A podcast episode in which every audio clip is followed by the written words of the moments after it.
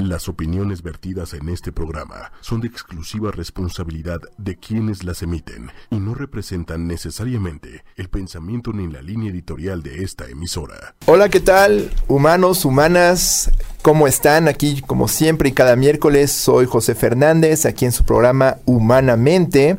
Y como cada miércoles les traemos su dosis semanal de psicología, ciencia, salud y esos temas sobre los que todos creemos saber un montón, pero realmente no conocemos con certeza. Y bueno, antes de continuar, les recuerdo que este, bueno, estamos en un podcast de la familia 8 y media, entonces pueden escuchar episodios pasados de nuestro programa, así como otros podcasts de la familia 8 y media en www.8ymedia.com. También pueden encontrarnos en Spotify, en iTunes, bueno, creo que ahora la aplicación se llama Podcasts. Creo que iTunes ya murió. Entonces nos pueden encontrar en la aplicación Podcasts, que es la morada de sus iPhones o de sus teléfonos o, dispositivos Apple. También estamos en Google Podcasts y en cualquiera de los sitios donde usted obtenga su dosis de programas de radio por internet. Ahí estamos junto con el resto de los programas interesantísimos que tiene la familia 8 y media. Y bueno, hoy traemos un tema que se me hace muy importante tratar en el clima actual en el que nos encontramos, donde estamos hablando de que la Organización eh, de las Naciones Unidas tiene entre sus objetivos para el 2030 eliminar todas las formas de violencia contra las mujeres y las niñas en los ámbitos público y privado, incluidas la trata y la explotación sexual y otros tipos de explotación. No estamos hablando específicamente de la explotación, pero sí de algo que a estas alturas de la historia humana ya no deberíamos hablar y sin embargo todavía lo hacemos porque sigue sucediendo, que es la violencia sexual, en específico el abuso sexual. Entonces, a nivel nacional, en México, hay 19.2 millones de mujeres que han sido sometidas en algún momento de sus vidas a algún tipo de intimidación, hostigamiento, acoso o abuso sexual, según la Secretaría de Salud y el INEGI. Por cada nueve delitos sexuales cometidos contra mujeres hay un delito sexual cometido contra hombres también. Asimismo, en 2018, según datos también del INEGI, 711.226 mujeres fueron víctimas de delitos sexuales en México, 40.303 sufrieron una violación sexual y 682.342 fueron víctimas de hostigamiento, manoseo, exhibicionismo o intento de violación. Esto cuando es denunciado. Es correcto. Sí. Probablemente hay un montón de casos que no están siendo reportados y son números de miedo. Estamos hablando de mm, poblaciones que superan lo de las ciudades más grandes después de la Ciudad de México en este caso, ¿no? La población flotante del metro. Imagínate que en una hora cualquiera todas las personas del metro sufren aviso, abuso y así tenemos más o menos una idea de la cantidad de personas que han pasado por esta terrible experiencia. Y si lo oyes en la infancia, siete de cada diez niños sufren abuso sexual. Sufren abuso sexual y desafortunadamente casi siempre son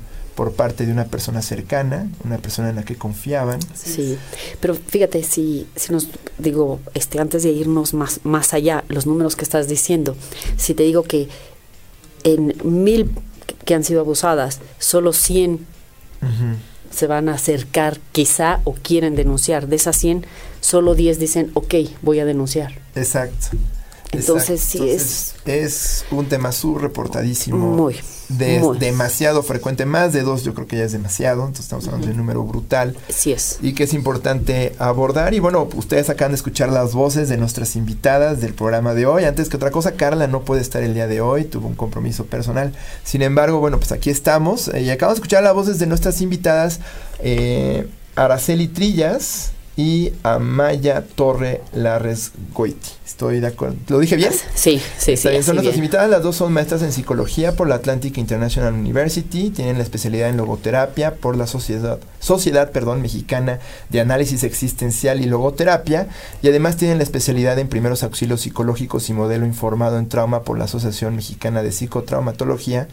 Y más importante, son coautoras del libro Sanar el abuso sexual es posible, que es por lo que tengo entendido, no he tenido la oportunidad de leer el libro, más pude leer un poco la reseña, es un manual de acompañamiento para aquellas personas que han sido víctimas de abuso sexual y el día de hoy nos vienen a hablar de este importante trabajo que han hecho y de bueno, toda la experiencia que tienen con bueno, personas que han sido víctimas de abuso sexual, porque justo el tema de nuestro programa de hoy es sanar el abuso sexual es posible. No debe ser un camino sencillo, estoy seguro, es muy complicado, pero es posible y creo que es bueno que quienes nos escuchan sepan que hay una luz al final del túnel para quienes han pasado por esta terrible situación, sea sea hombres o mujeres. Me imagino que ustedes han trabajado más en mujeres, pero puede que esté asumiendo, pero puede que también es lo que vemos con mayor frecuencia y se denuncia con más regularidad o se busca ayuda con más frecuencia. Este, bueno, los invitamos a que también, eh, antes de empezar con la entrevista, si tienen alguna duda o comentario, quienes nos escuchan en redes sociales, pueden ver una transmisión en vivo de este programa en Facebook, por si también nos quieren ver las caras, ¿no? Ya nos pueden poner sus preguntas. Estamos en facebook.com, diagonal 8y media, y ahí nos pueden encontrar sin ningún problema. Entonces, estamos esperando sus preguntas, sus comentarios. Y bueno, entonces vamos a entrar en materia, Araceli y Amaya. Primero me gustaría que nos dijeran qué se entiende específicamente por abuso sexual, porque tenemos en la conversación violencia, hostigamiento, asalto, violación. ¿Es lo mismo el abuso sexual que la violencia, el acoso, la violación? ¿Dónde es diferente? ¿Dónde es distinto?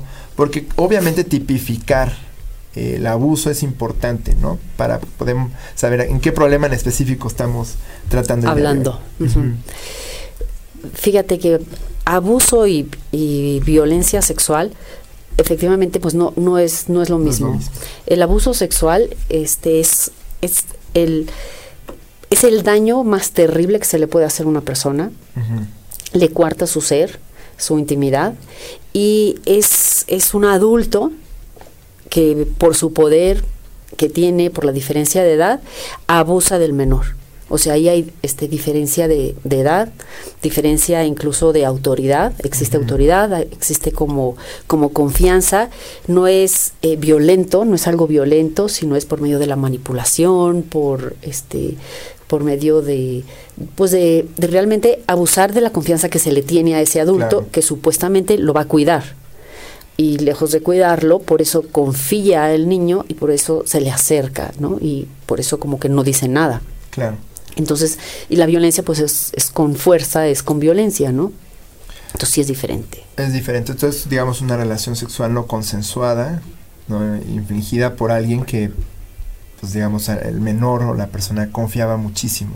Tiene estos sentimientos encontrados, esta sensación de tú me puedes cuidar, tú me puedes proteger, no sé cómo vas a hacer, no, no, no tengo capacidad de confiar en otras personas. Y me estás haciendo daño. Y me estás haciendo daño. Que claro que en el momento no sabe que le está haciendo daño, ¿no? Se empieza con, ahí es donde empieza a fragmentarse hasta la personalidad.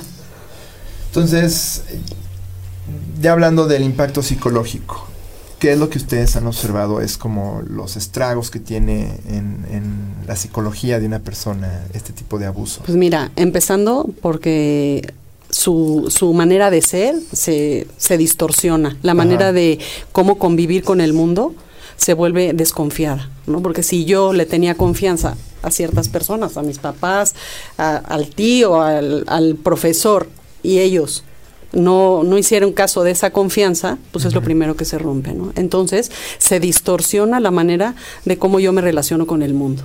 Y eso, vamos creciendo con eso. Entonces se vuelven personas súper desconfiadas, la primera emoción que tiene una persona que es abusada es la vergüenza y eso también distorsiona la manera en cómo se relaciona con, con, sus, con sus pares, ¿no? Con, con sus parejas, con sus amigos, en el trabajo. O sea, realmente afecta a todas las esferas con las que esta persona convive, ¿no? Y se va haciendo desde niño hasta que va siendo adulto. ¿Es un trauma que se vive inmediatamente o pasan muchos años antes de que una persona pueda hacerse consciente de, esto? O sea, porque me imagino que como cualquier otra, bueno, muchas otras experiencias traumáticas, hay un, con frecuencia un bloqueo en la memoria. sí, pero el trauma ya está hecho. o sea, el trauma es, está hecho, saben que no sé, que, son, que son abusados, que son, o sea, el trauma ahí está. Lo están viviendo. Exacto, que el mecanismo de defensa sea el bloquearlo, el, este, muchas personas cuando están sufriendo abuso sexual, este, se, se disocian. Se, disocian, pero, exacto, no, no recuerdan hasta años después. Claro, y, y, hasta nuestra respuesta a situaciones traumáticas puede llegar a ser bastante pasiva y es común que se culpe a la víctima o se le tache de, bueno, Si no querías, ¿por qué lo permitiste? ¿O por qué dejaste que continuara? Ellos mismos se, vi- ellos mismos se sí, culpan. se ellos sientan mi- culpables, ellos pero mismos se culpan. entender que pues, el cuerpo normalmente en una situación de este nivel, a veces por cuestión adaptativa, decide disociarse, decide Total. permanecer Es cien- completamente quieto 100% porque es un mecanismo de sobrevivencia, de ¿no? Yo creo que eso es bien importante ponerlo sobre la mesa porque al momento de que hablábamos fuera del aire de, de empezar a levantar una denuncia para aquellos que deciden denunciar, a veces estos detalles pueden hacer que suenen como atenuantes. Sí, ¿no? ¿por qué si no hice querías, nada? ¿Por qué no hizo nada? ¿Por qué no le di una patada en ese Exactamente, momento? ¿por qué me paralicé? Permitió que llegara hasta ahí. Es como, no, pues se paraliza porque hay que entender que el cuerpo humano en una situación de trauma tiende a paralizarse. Hay un, tenemos un programa sobre inmovilidad tónica que justo describe esto para quienes lo quieran saber más a detalle, el tema neurológico, pues ahí lo, lo tenemos Claro. abordado, pero creo que a veces lo olvidamos al momento de... Y es protegernos, de. ¿no? O sea, me están abusando, mejor no me muevo para que no me maten, Exacto. ¿no? Porque es lo primero, ahora sí que es 100% sobrevivencia. Ahora me dicen que la persona queda completamente marcada por esto. Algo que a mí me da un poco de reserva, es decir, que tanto la personalidad de alguien se ve definida por este incidente, que tanto de pronto entenderme yo como víctima de un abuso de esta naturaleza define quién soy. Y, No. y, y- y qué- qué- de qué manera puedo permitirme de pronto trascender, ¿no? Esto que me ha pasado o vivir con ello sin que permita que, pues no sé, se vuelva como mi única identidad. A veces cuando se enteran, pues es como algo con que se les señala, si con el caso de las personas con depresión o adicción, ¿no? Entonces, ¿qué, qué, qué podrán decirnos ustedes al respecto? Mira, a- este, el, el trauma existe porque se vivió. Ajá. El trauma es cuando, la, cuando el niño o la niña vive una experiencia que no le tocaba vivir a su edad. Entonces, cognitivamente, el, el trauma más fuerte o el daño más fuerte es a nivel cognitivo. El, el trauma del abuso sexual no es tanto a nivel corporal ni del corazón, aunque sí, le, sí, le, sí les afecta, pero el nivel cognitivo es el mayor trauma. ¿Por qué? Porque ahí se queda la herida, ahí se queda la experiencia vivida.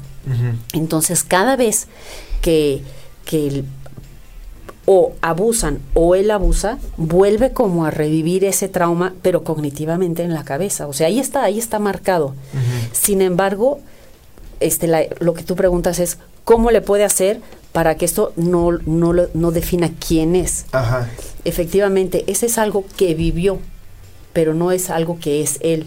Ajá. Y eso es, el, por eso decimos que es a nivel cognitivo el, el trauma, porque lo que empieza él a creer es que él es el problema. Ajá. Que, o sea, que él eh, no es suficiente, que él ya no merece que las cosas le, le vengan bien o que las cosas vayan bien.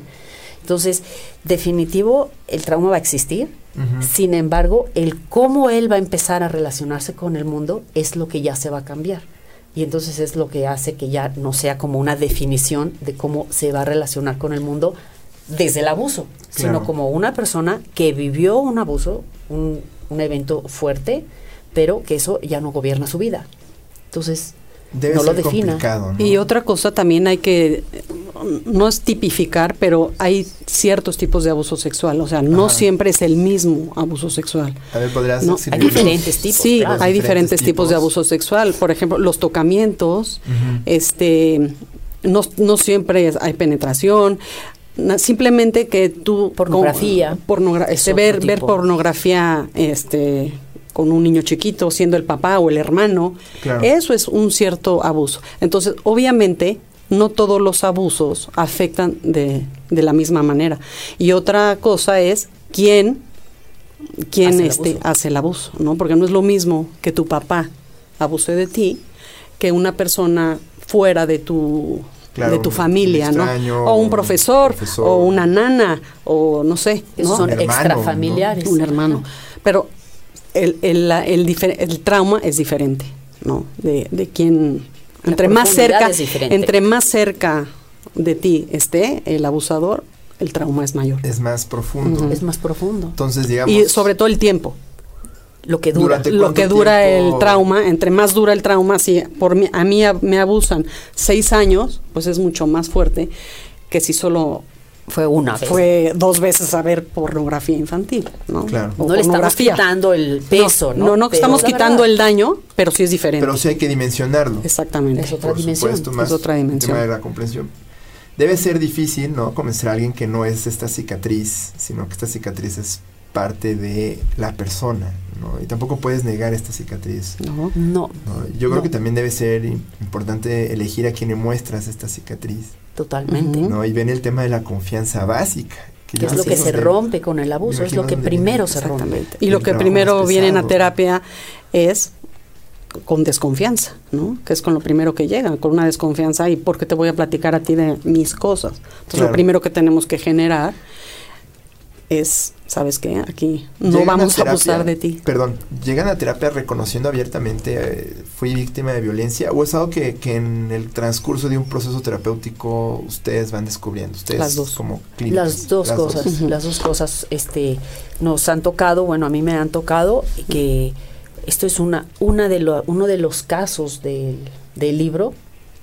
Ella ya es una persona mayor de sesenta y pico años que vivió abuso sexual a los 3 y 4 años. Y después de un proceso de terapia, ella se dio cuenta que ja- era pintora y jamás se pintaba del cuello para abajo.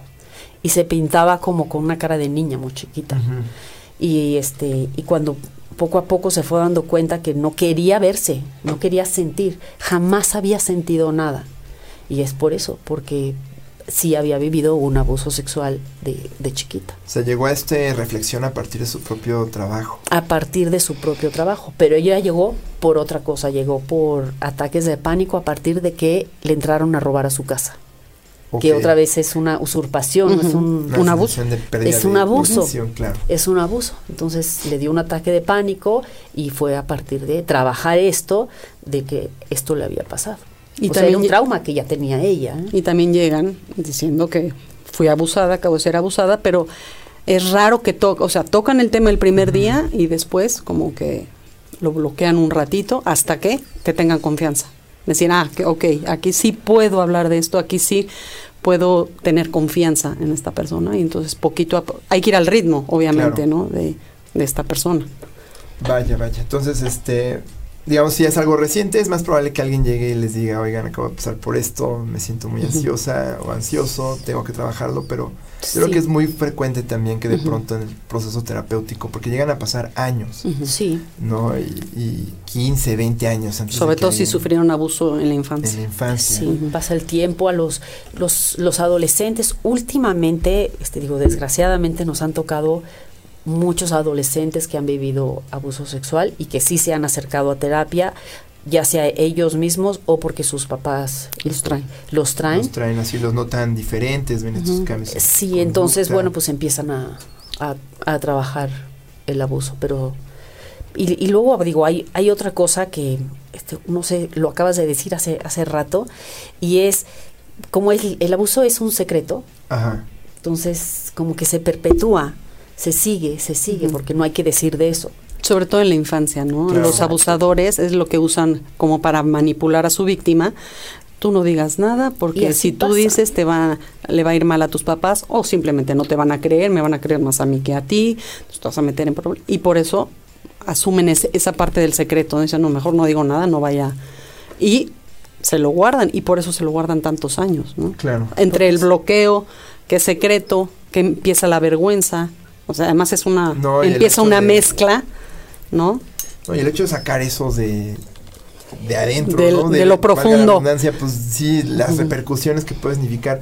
El clásico, no lo digas, es, es un profesor muy querido, no vayas a arruinar, es papá. Es que así es. O es tu papá, ¿cómo vas a decir algo? Es tu papá. Seguro No, ya está o es- repetido, o es el abuelo, lo es el hermano. O es el tío que Sí, mantiene a sí, toda la sí. familia. ¿Cómo vamos a decir esto? ¿Quién nos va a mantener nos va ahora? A mantener, ¿no? Entonces es. sientes toda esta vergüenza. Entonces, híjole, esta es una buena persona que hace esto a mí. Entonces yo debo ser malo o mala, ¿no? Y eso es terrible, ¿no? Entonces el secreto es un, es un cáncer en, en el abuso y, y en cuanto se dice, pues ya deja de ser secreto, ¿no? Y eso ayuda mucho. Y ahí para el trauma. Sí, en serio. O sea, cuando un niño este, viene con sus papás y logra decir lo que les pasó, si los papás le creen y lo, lo quitan del abusador, o sea, de la- ahora sí que de las garras del abusador, el trauma va a estar, obviamente, pero para ahí, no se perpetúa. O sea, Claro. los efectos paran. Exacto, o sea, el trauma va a El seguir. trauma va a estar.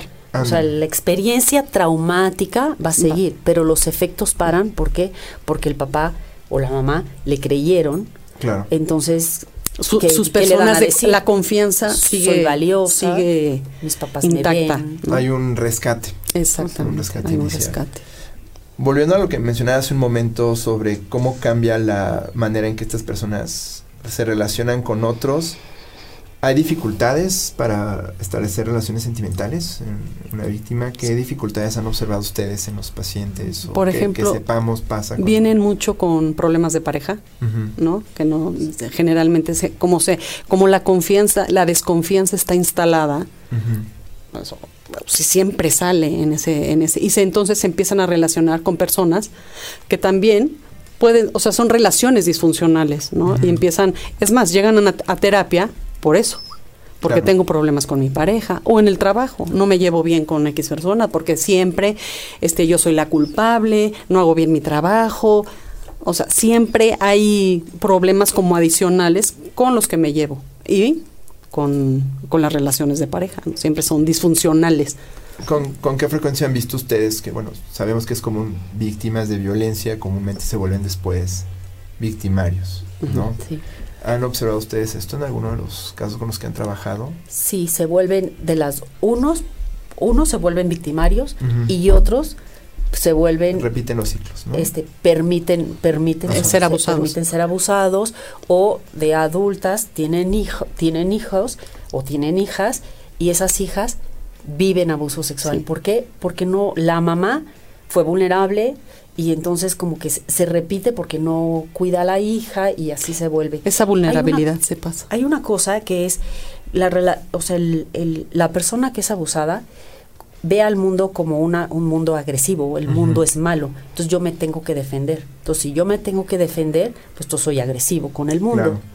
Y por un lado. O por otro lado, entonces, pues si yo ah, viví esto, merezco malo, entonces algo malo hay en mí, entonces todo me sale mal. Y literal, todo les va saliendo mal. No los aceptan en las escuelas, el trabajo. Tuve a una, una, adoles- una adolescente que no pasaba el examen Ceneval y no sabía por qué. Hay como un ejercicio como de autosabotaje Sí, o algo así. Es. Y se empiezan a relacionar ¿no? con personas abusivas.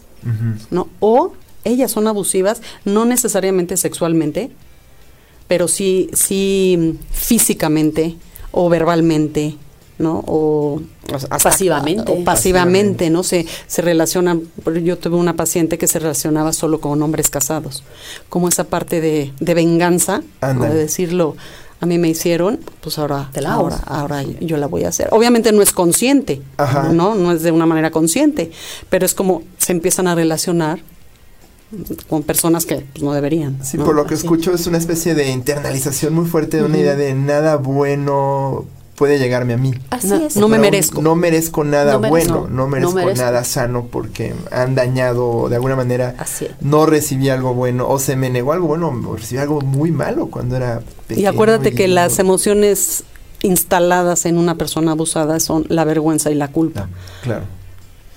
Ahora, nos hablaban de su libro, eh, Sanar el abuso es posible. Eh, por lo que tengo entendido, sirve como una guía a las víctimas. ¿Cómo es que decidieron escribirlo y qué esperan que se logre con la publicación de este libro? Pues mira, la, de- la decisión fue la alta incidencia de, de pacientes que empezamos a tener este de abuso sexual. Por eso, pues en la maestría, este, pues nos especializamos como en abuso sexual para poder hacer, la verdad, ayudar o nuestro granito de Un arena. poquito. La ¿Sabieron verdad. ahí un problema que necesita atenderse? Porque ustedes se conocen de mucho tiempo, me decían Ujú. fuera del aire. ¿no? Sí, Sí. ¿Tienen su práctica juntas? ¿Comparten consultorio o algo? o- Sí.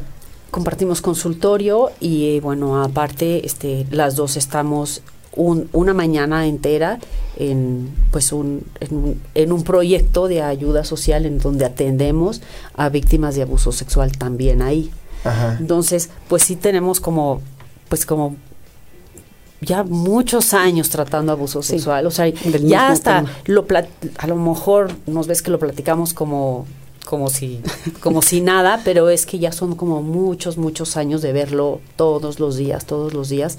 Entonces, por eso fue que nos de- decidimos hacer este trabajo, porque realmente no había nada escrito sobre esto, sobre que alguien pudiera solito hacer como un, un proceso porque la verdad sí sirve, o sea, lo hemos Sí, comprobado. lo hemos probado, obviamente está Ajá. probado se nos todos han los acercado y se nos han acercado, se nos han acercado personas para decirnos que su vida les cambió, que solitos fueron comprando el libro y bueno, compraron y lo fueron resolviendo, que sí les cambió la vida.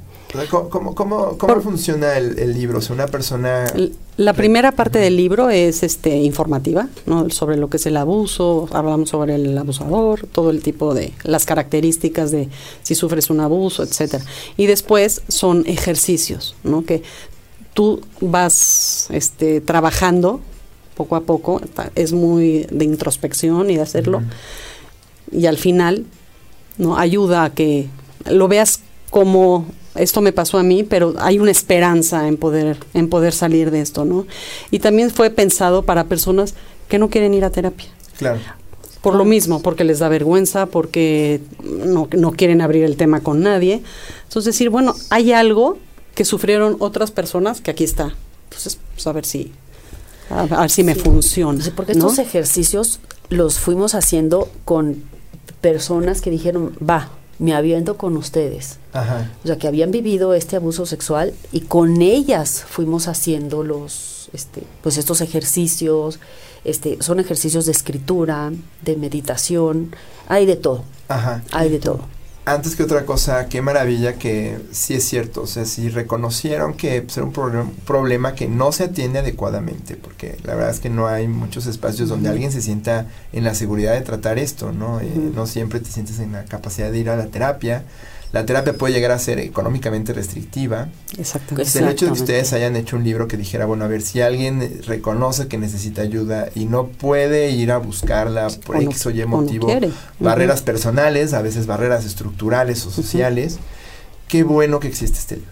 Sí, No, debo, debo antes que otra cosa decirles, este, estoy admiradísimo, qué bueno que Muchísimas decidieron hacer este esfuerzo para las personas que pues necesiten alguna manera de elaboración puedan encontrarla. Así Así es, una esperanza. es una esperanza. esperanza, es un libro, la verdad, muy económico. La editorial se sumó a nuestro proyecto social.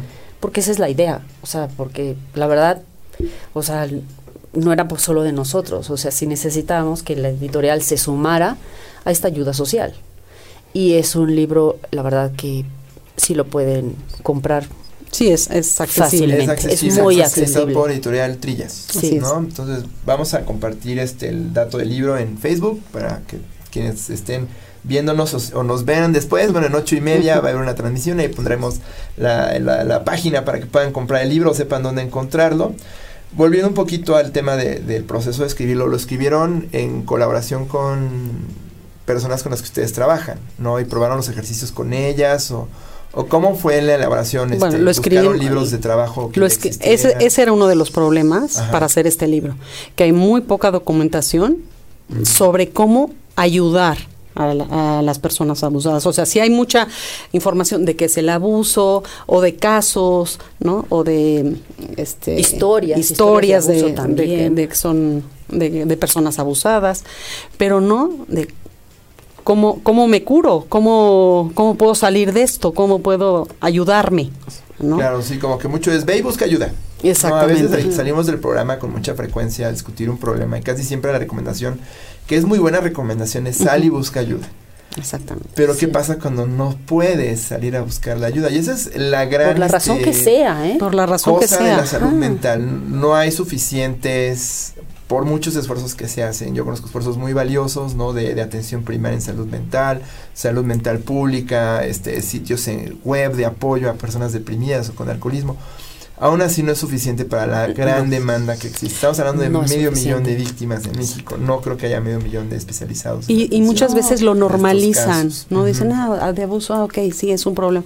No, es un problema muy duro, muy complicado, y, y no es fácil de llegar a terapia y decir, mira, ¿sabes qué? Fui abusada, ¿no? O sea, no, no, es, no es lo mismo que llegar, ¿sabes que tengo problemas con mi marido? O con el novio.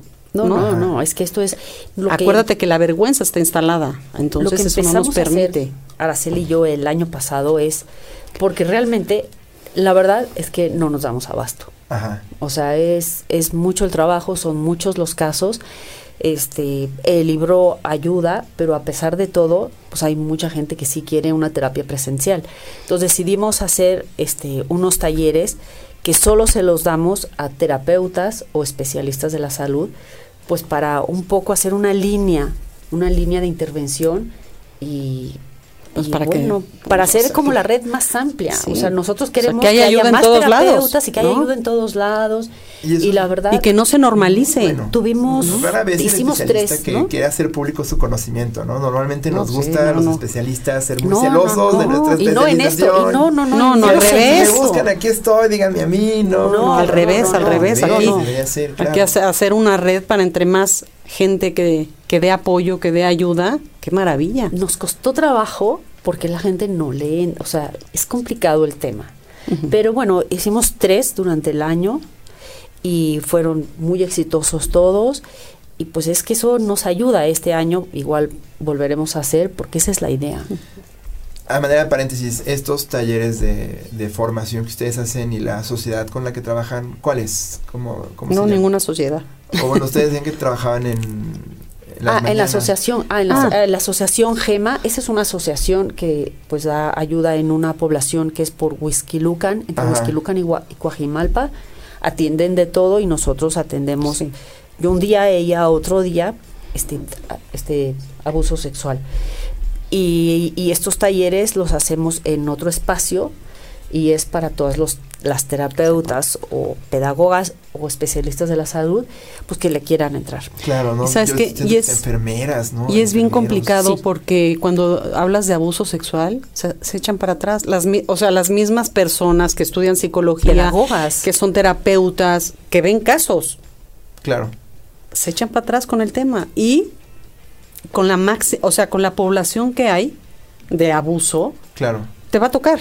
No hay manera de que no te toque. Sí, a veces sentimos que nos rebasa porque pues, sí puede llegar a ser. Ok, pero si lo sabes, si lo, ¿no? si aprendes a tratarlo y aprendes a, a manejar esto, pues ayudas muchísimo, ¿no? O sea, no se vale siendo, creo yo, Ajá. ser terapeuta y echarte para atrás en estos temas, ¿no? Sí, no, no, no, porque no me gusta, porque me da miedo, porque Siento que no puedo hacerlo, siento que es demasiado, siento que Sí, es muy denso.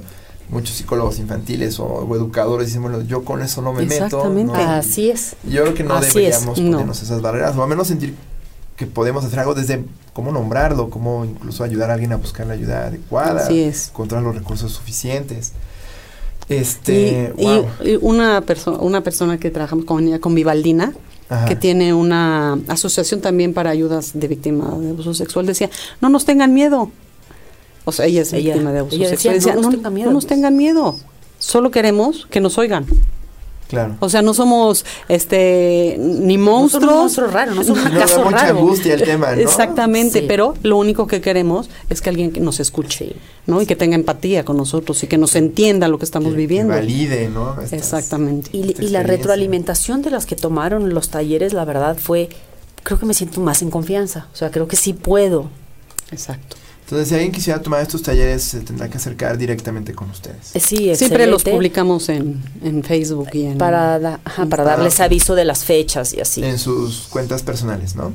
así es. Pero te la mandamos. Ah, aquí, ahorita las publicamos en el sitio, Sí. no se preocupen, nomás que no Ok. puedo ponerme a escribir. No, no te preocupes. Pero quienes nos escuchen en ocho y media va a estar en, en la transmisión de este programa la información de nuestras invitadas por si les interesa participar, pues que se anoten en la lista, ¿no? Y para el Claro, próximo taller que abran, claro. ¿tienen ya alguna fecha para el próximo taller? Para quien nos escuche. Todavía no ponemos fecha. Todavía no ponemos fecha. Bueno, es febrero de 2019, de 2020, ¿no? Ujú. Y bueno, pues hay que estar pendientes. Seguro, para sí.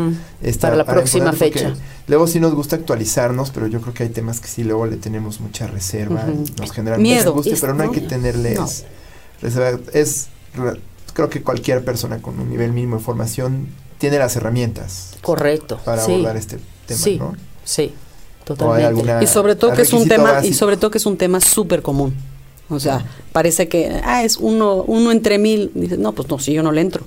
Claro. No, Pero sí, no. nosotros con terapeutas, estudiantes de psicología o pedagogas, este, cualquiera de esas, este, o especialistas de la, De la salud. de la salud también. Ahora, además de que casi no hay documentación, como comentabas, eh, Araceli, ¿qué otra cosa fue difícil para ustedes en la preparación de este libro? ¿Cuál fue otra de las dificultades o cosas más duras en la preparación de este libro? Pues el mismo tema. El mismo tema, ¿no? ¿verdad? O sea, porque te da, o sea, te da, no sé, dolor de corazón que tantos niños, sobre todo en la infancia, que sean abusados, que sean maltratados, pues eso sí te, se te cruje el corazón, ¿no? Sí, y otra dificultad para mí y, y muy fuerte es ver que los mismos familiares en muchas ocasiones no le creen a la víctima, no le creen al, al niño o a la niña. Y al no creerle causan un trauma mucho mayor o un dolor o una herida mucho peor que el mismo abuso. Chispacillo, ¿no? Y pues imagínate Entonces es un doble- que una persona reconcilie sí. eso, ¿no? Me pasa y además Sí, no me no creen. me- O le creen, o, o le creen, pero ahí lo dejan. ¿Sí eso. me entiendes? Lo creen, pero no se vuelve a tocar el tema. No hace nada. No hacen nada. Remediar Se- eso. Se queda ahí como estático. A, ver si se olvida, a ver si... olvida. o, pues, yo veo que está más o menos bien. Exacto. Ahora, ¿nos pueden dar algún ejemplo? Hablaron de ejercicios de meditación, ejercicios de escritura. ¿Nos pueden dar algún como ejemplo de alguno de estos ejercicios que les que vengan incluidos en el manual, como para hacernos una idea de cómo, cómo funcionan o cómo son? ¿De qué tipo? Por ejemplo, de los de escritura. A mí me llama mucho la atención el tema de la narrativa. A mí personalmente, ¿no? Sí. ¿Qué ejercicios de escritura le pueden pedir a una persona para que forme Ajá. parte de su proceso? Fíjate que uno, uno que tenemos, digo, tenemos varios, pero uno de ellos, este, hay una parte en la que es sanar tu niño interior. Ajá. Entonces tenemos tres ejercicios dentro de ese, de ese capítulo De de, ese sanar tema. el niño interior. Uno es con unas preguntas, la persona va contestando. Este otro es una meditación del niño interior y otra es hacer una carta de del tu adulto, de la niña niño. adulta o niño adulto A esa niña chiquita. ¿Qué le Entonces hacerle una carta, ¿qué le ¿Qué le dirías? ¿Qué le dirías ya ahorita que ya no está sola? Hoy está Ajá. contigo. O sea, hoy está conmigo el adulto. O Yo soy adulto, niño- voy a apapachar a mi niño interior. O sea, ese niño que Yo te protejo. tengo en mi mente, que fue muy maltratado, maltratada, Ya ahora está está con- acompañado por ese mismo niño ahora que es Ujú. adulto. en Exacto. la Así es. memoria. ¿Qué, qué imagen tan bonita. Sí. Y los pintan, ajá, así es. Entonces digo, ese es un ese es uno de los Uno de los ejemplos, ejercicios. También tenemos varios. un autorretrato. Este. De, también de, de dibujar. Órale. También tenemos de. y hacer un de corazón para romper como con la culpa y con la Claro. vergüenza. Ahora, este, a veces está este tema de, híjole, no le quiero entrar o me da cosa, o a veces no nos damos cuenta. ¿Cuáles son las señales que nos podrán ayudar a identificar si tenemos a alguien cercano o un familiar o persona de nuestro círculo que pudo haber sufrido abuso sexual? ¿Hay alguna señal, alguna bandera roja o algún foco que nos pueda decir, híjole, esto es una señal específica? Lo que por nosotros, abuso"? nosotros ya siempre estamos así. Híjole, como- no habrá sufrido. ¿no? Ya Y- tengo la ante- la- Exacto, antena ya la tenemos la, alta la siempre. antena, este, ahora sí que parada Ajá. para, oye, ya ti- tiene estos síntomas, ¿será? ¿No será? Entonces, obviamente no das por hecho nada y empiezas a investigar, ¿no? O sea, con el, con el proceso en terapia. Pero si un niño es abusado, sí tiene muchas, este, muchos síntomas, ¿no? O sea, se vuelven, o sea, cambia automáticamente su comportamiento, se vuelven aislados, este, a lo mejor berrinchudos, duermen mucho, este, bajan sus calificaciones obviamente, hasta pueden regresar a hacerse pipí, o sea, sí hay un cambio, o sea, así drástico en su comportamiento. Entonces, les gusta ya no les gusta. Claro. Exactamente. Si son niños sociales, se vuelven retraídos. Entonces, pues obviamente los papás tienen que estar súper pendientes. Pues, de- si, tu, o si tu hijo es introvertido, pues a lo mejor te cuesta más trabajo, pero seguramente tiene síntomas así, ¿no? Entonces, sí son cambios muy radicales, no es como de pronto, ay, este, jugaba esto y ahora juega No. otra cosa, no es de plano, deja No, de jugar. no. Sí. No, y ese es, es en su en su comportamiento con todos. Claro. O sea, en la escuela, en la familia, en todos lados. Y eso es un niño. Este, ahora te- tengo, tengo en terapia una, una chavita, bueno, adolescente, bueno, ya tiene 24 años, ya, ya está adulta, pero ella fue abusada más de chica y luego volvió a ser abusada como a los 14, 15 años y empezó a tener problema con las amigas. O sea, empezó a tener como problemia- problemas sociales. O sea, es, esos problemas sociales hay que vigilarlos. O sea, ¿por qué está empezando a tener problemas? Claro. O sea, no nada más es porque sí. O sea, un poco, un poco adentrarnos, a ver qué, ha- qué le ha pasado. Y, en los adolescentes, y en los adolescentes empiezan a tener acceso al alcohol, ¿no? a las drogas, entonces también, Es común que haya, como el momento que haya acceso a automedicación. también. ¿no? En muchos También. casos. Tapa Y- el dolor, y- tapa el dolor. autolesiones. Las autolesiones, híjole, el 50% de las personas que se autolesionan han sufrido abuso. Claro, Sí, entonces igual voltear es. a ver a estos jóvenes que luego comienzan a consumir de manera muy intensa, más que, Ah. no sé, tildarlos de viciosos o incontrolables o ver, ingobernables. ¿qué les está este, pasando? Claro. Que bajan sus ¿qué es un calificaciones. De repente. estás callando con este Exactamente. consumo ¿Qué pasa? ¿Qué está no? pasando en tu vida? contigo? Sí. Yo creo que es muy importante lo que dicen, ¿no? Hay que estar muy atentos a los cambios del comportamiento. Igual no siempre son signo de un abuso per se, pero pues es algo que necesita atenderse. Y Seguramente. a veces es fácil decir, a ver si se le pasa, ¿no? Y Hoy, pasa sí, sí. Hoy en día, de veras, de veras, no hay que tacharlo. O sea, hay que, hay que decir, bueno, quizá lo vivió. Vamos a preguntar. Sí, vamos a explorar. Vamos a explorar. Sí, Sí, vamos a investigar. No, no quiere decir que el niño Que se sido. retrae ya tuvo abuso, ¿no? Pero Y- vamos a investigar. Y bueno, ya identifiqué esto. ¿Qué sigue? O sea, si yo, por ejemplo, no sé, tengo un, un primito, Que de pronto empieza a notar que, híjole, como que ya no está tan vital como antes, ya no juega lo mismo, está como muy... to- Todas estas señales que dijeron, ¿qué puedo hacer yo? Por ejemplo, ¿qué le puedo decir? ¿Puedo preguntarle? ¿Puedo no preguntarle? Depende de la edad. Por o sea, ejemplo, si un es- niño muy chiquito. Un niño muy chiquito tienes que hablar con los papás, Ok. ¿no? O, O sea, sin o miedo, tú como o sea. papá, sí, sí, con los papás sin miedo.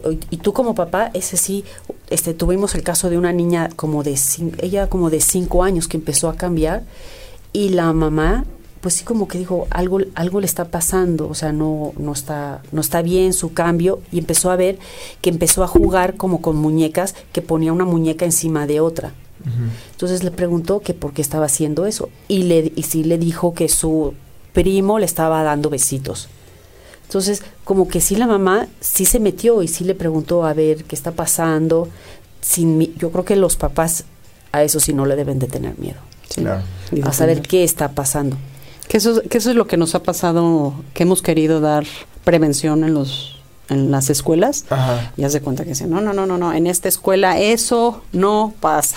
Bueno, pues hay que leer los periódicos. para- Exactamente. No, y, y no es, y no, no vamos a decir nada fuera del común, simplemente que sus niños sepan decir, sepan Claro. este prevenir, ¿no? Al- ante el peligro. Ahora, igual una pregunta que puede sonar muy específica, pero creo que es importante hacerla.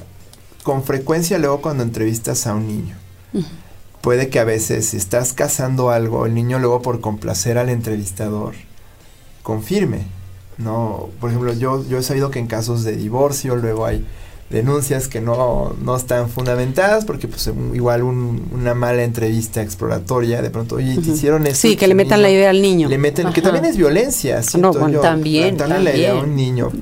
Pero También es es, o sea, si, si tú sabes entrevistar, si sabes ver los Ajá. síntomas, eso, no, no, no hay confusión. Y es raro que un niño invente que abusaron Claro. de él, ¿me entiendes? A menos que se haya aprendido así el discurso total. O sea, la manera de entrevistar también puedes averiguar si es real o no. Hasta su narrativa cambia, Exactamente. como Claro. que cosas que no sabía decir, empieza a decir. Entonces, Ándale, te habla de cosas que pues normalmente Que no sabes cómo es que las puede decir. Exacto. Exactamente. Entonces, como que sí, eso es lo que tienen que estar muy, muy pendientes. Y sí creerle. Claro, O por sea, supuesto. Sí creerle. Por supuesto. Ahora, este, si es un adulto, por ejemplo, si noto así como cosas en alguien, o de pronto alguien me dice, este, híjole, te tengo que decir en confianza, no sé, mi pareja o alguien, ¿qué puedo decir para ayudarle? Que yo como alguien cercano, alguien adulto que de pronto ¿Qué bus- decide compartir esto, ¿qué es, lo, qué es lo que puedo decirle yo como alguien cercano? Híjole, pues que busque ayuda. Sí. La y que, verdad.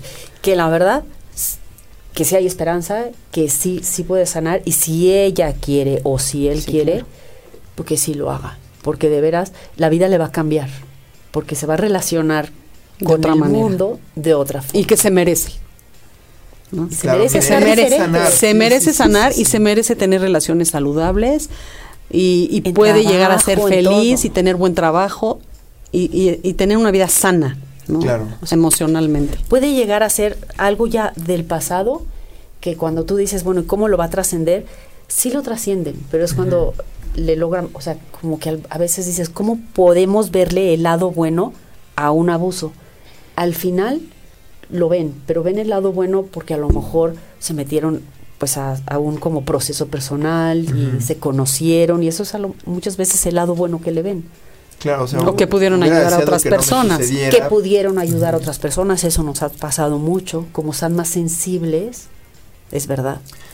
Sí, es, digo, normalmente luego se vuelven como gente que está en un, como mencionas hace rato, ¿no? No nos tengan miedo, ¿no? Alguien que de pronto, a partir de su experiencia como víctima, Que abrió una asociación. una asociación, Ujú. abre un grupo de apoyo para otras personas, porque dice, Sí. oye, si yo estoy bien, pues todo, por- bueno, si yo pueden logré estar. no estar Sí, bien. Salir. Las No, personas ajá, con las que este que nos ay- bueno que trabajaron con el libro, al final del libro están sus testimonios.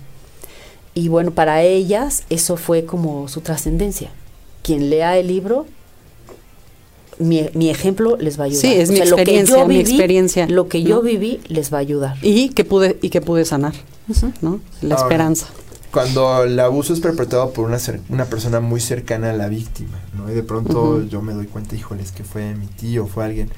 ¿Qué le recomiendan que haga? ¿Es preciso confrontar, por ejemplo? ¿Es sano que de pronto llegue y digas, bueno, no te voy a denunciar, pero tengo que decirte que sé lo que hiciste? ¿Qué, qué recomiendan en ese sentido?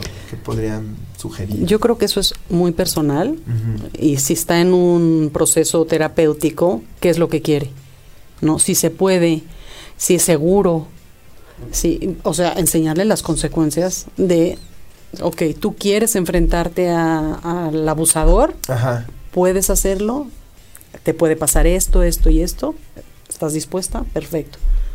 Si no, se trabaja de otra manera. Ándale, o ¿no? evítalo, se, se vale decirle evítalo. Ah, no se va a hacer- veas, ahora, no volverlo a ver. ver- No tienes No, por qué no, no. volverlo a ver. Ajá. Ahora, como, como papá o como mamá, sí se vale que vayas con el primo, el Ah, sí. tío o el abuelo y le digas. O sea, no me parece esto que le hiciste a mi hijo. Y que el hijo vea que, Que tú, tú lo lo estás defendiendo. Claro que sí, por supuesto, que le estás diciendo, oye, basta aquí. O sea, no quiero que lo vuelvas a tocar. O sea, nada de control de daños. No, no, no, no, y no, hay no. una manera prudente de hacerlo. No. No, tú ve Lo hace- directamente, lo alejas, papá, mamá. Tú pa- no lo vuelves a tocar. No lo vuelves O a sea, tocar. se ale- te alejas, o sea, si fue un familiar, te alejas totalmente de quiero- ese familiar. Totalmente, pero así directo. Y no quiero que te vuelvas a alejar. Y bueno, pues las consecuencias se, se verán, ¿no? Se verán. Pero definitivamente eso ayuda muchísimo. Como decía hace un momento, pues ayuda A detener el Algo, trauma. algo, Sí, ¿no? Ajá, me puede así es. defender. No, simplemente las personas de confianza, a- ahí están, intactas, están. ¿no? La confianza está intacta. Sí, si valgo, alguien me quiere y me defiende. Ahora, por desgracia, es frecuente que las personas que son víctimas de violencia les tome muchos años denunciar o no les creen cuando lo hacen, ¿no? Es lo que han, han- han dicho antes. Si de pronto yo me estoy en una situación donde no me creen, ¿qué le recomiendo a una persona que de pronto se enfrenta a esta incredulidad? ¿Qué haga? ¿Qué, qué puede hacer? ¿Qué, le, qué, ¿Qué palabras de aliento le pueden decir? Híjole, es que, es, es que eso sí Es está... que, es- es que está muy general porque, Ajá. o sea, si a mí llega una persona y me dice que abuso, pues yo sí lo voy a creer. ¿no?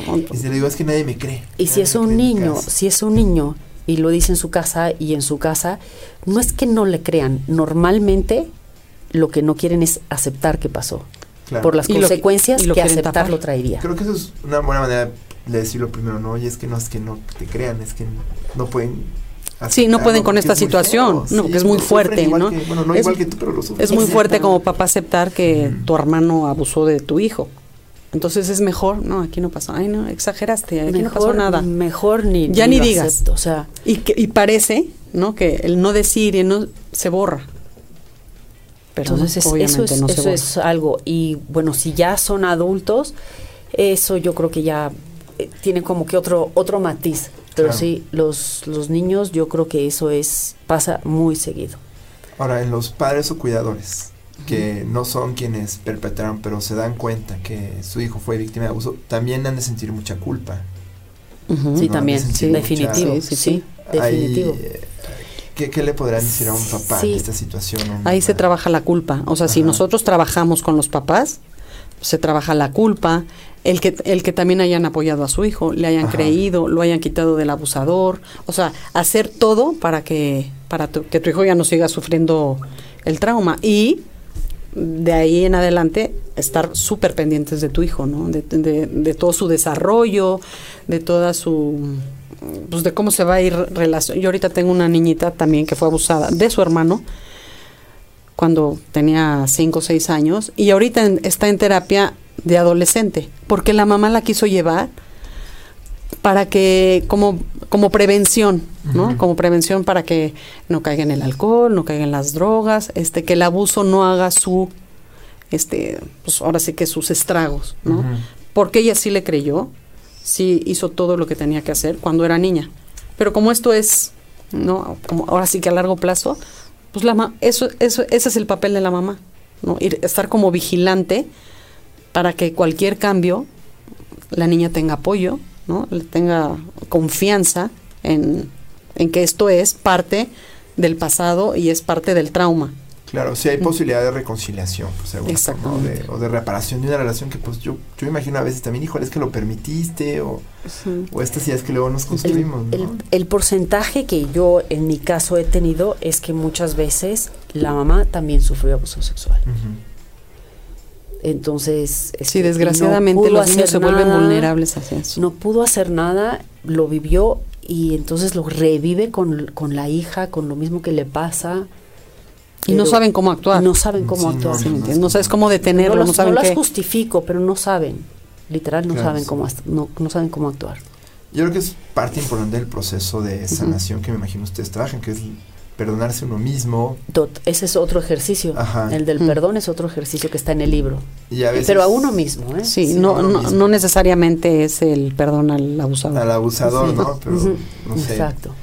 Ahora, ah, la mayoría de los casos reportados, las víctimas son mujeres, pero también hay hombres que son víctimas de abuso. ¿Cambia algo en el acompañamiento de hombres y mujeres No, en estos no. casos? No, no, No, cambia. el dolor es el mismo, el trauma es el mismo, el abuso es el mismo y eh, las consecuencias del abuso son iguales. Va a tener problemas con las relaciones, con la chamba, con todo Lo esto. que sí es un hecho es que se acercan mucho menos Sí. hombres que mujeres. Mucho menos hombres. Y, y este, bueno, he tenido como mensajes que, que me preguntan hombres que dónde se compra el libro. Ajá.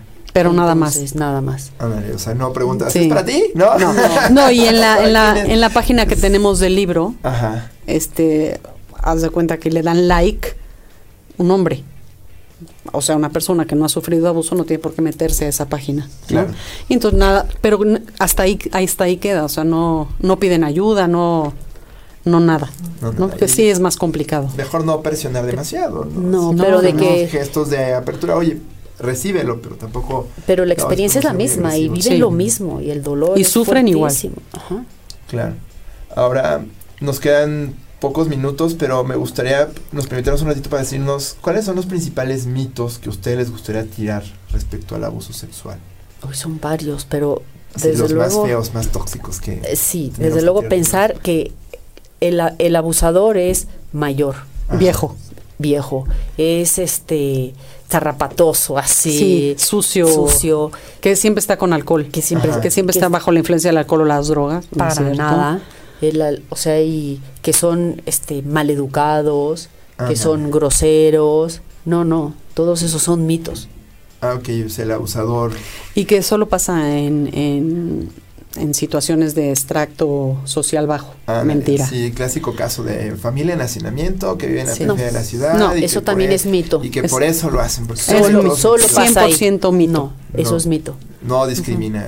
No, no, No discrimina. a nivel socioeconómico. Ok, En cualquier sociedad, en cualquier economía pasa. Ujú. ok, entonces ese es un, algún otro mito así como que nos gustaría tirar además de, de esta idea del, de, de que solo se da en ciertos niveles o... Yo creo que esos son los más Y que te más puede y que importantes. y que puede llegar a pasar en tu casa aunque estés pendiente. Ah, ok. ¿sí ¿Me entiendes? O sea, a lo mejor dejas a tu hijo jugando o le das permiso de ir a una casa a jugar con un amiguito y tú estás tranquila. No, porque esa casa es conocida. Los amigos son buenas. es vecino, es vecino, vecino, es vecino, confianza. es de confianza. Yo lo conozco. Simplemente hay que tener cuidado. muy. Exacto, exacto. Ok. Ajá, el mito de que solo son personas desconocidas. Exactamente. Pues no. Va, pues muy bien. Pues si alguien quisiera acercarse a ustedes para saber sobre los cursos o sobre la fundación o, o acercarse a ustedes como profesionales, ¿cómo podrán encont- encontrarlas? ¿Algún correo electrónico, algún teléfono? Sí, Podemos correos, dar nuestros celulares, correos ajá. y los teléfonos. A ver, si quieren, ¿por qué no nos dicen el- eh, las direcciones al aire para que las- quienes nos escuchen igual las puedan anotar? Ujú, Y luego las escribes. Y luego las escribo aquí en el sitio. Ok, mi, mi mail Ajá. es trillasaraceli arroba gmail.com. ok. ¿Y Amaya? Eh, mi correo es amayatorre, así en singular, arroba prodigy.net.mx. Tenemos una página de libro que se llama Sanar el abuso es posible. Ajá, es una página de Facebook. Es Sí. una página de Facebook. Ahí nos pueden mandar este mensajes de inbox. Y bueno, nuestros celulares también se los podemos dar. Claro, este, si lo quieren leer al aire y ahorita lo, lo compartimos de todas maneras. 55 54 12 71 53. Y el mío es 55 37 17 42 56. Va, perfecto. Y bueno, pueden encontrar eh, en Facebook la página oficial del libro es arroba sanar el abuso es posible así seguidito. Así Como se escuche, sanar con S y posible con S también, por si alguien Sí, no, no, así no, es. no- no le sabe ahí. Y bueno, pues Araceli Maya, muchísimas gracias. Eh, una vez más les digo, admiro mucho el trabajo que están haciendo. Muchas gracias. El libro que tienen allá afuera es muy valioso. ¿no? Quienes Y lo pueden comprar en línea y este está en todas las librerías accesible. Sí, ¿no? así Para- es. Entonces, si alguien que nos escucha quiere buscar ayuda, bueno, pues siempre puede acudir a un profesional de la es. salud que no debe tener miedo al tema. No. No, si no, pues aquí están nuestras profesionales invitadas a quienes pueden acercarse, si no está el libro. No, y bueno, a todos los demás que nos escuchan. ¿Quieres, este, ¿Quieres que enseñe el libro? Ah, si quieren, a mí, en la transmisión aquí traen una copia para que lo vean. No, la portada tiene un par de imágenes en blanco y negro. ¿no? Que la Y hizo la pintora. la hizo la digo, pintura. Ah, ok, ok. Este, y bueno, la portada es un colorcillo ahí como Azul. Azul. Muy bonito. No, y todo por Editorial Trillas. eh, lo pueden encontrar en cualquier tienda. ¿no? Sí. Librería favorita. Sí, sí, sí. Y pues bueno, muchas gracias por su tiempo y por estar aquí. Muchísimas gracias muchas por gracias. invitarnos. No, y gracias a todos ustedes por escucharnos, quienes nos están oyendo en Facebook, Spotify, lo que sea que nos oigan. Gracias otra vez. Y bueno, nos vemos la próxima semana. No, muchísimas gracias y bonita semana a todos. Igualmente. Gracias a ti, hasta Gracias. Hasta luego.